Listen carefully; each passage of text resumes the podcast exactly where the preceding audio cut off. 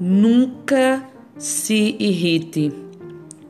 Se a condução custa chegar, tenha paciência.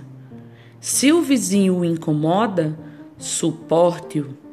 Sua irritação não pode melhorar as coisas e faz mal ao seu fígado. A irritação causa mais sofrimento a nós que aos outros, ao passo que a paciência é um bálsamo, sempre pronto a suavizar as feridas próprias e alheias.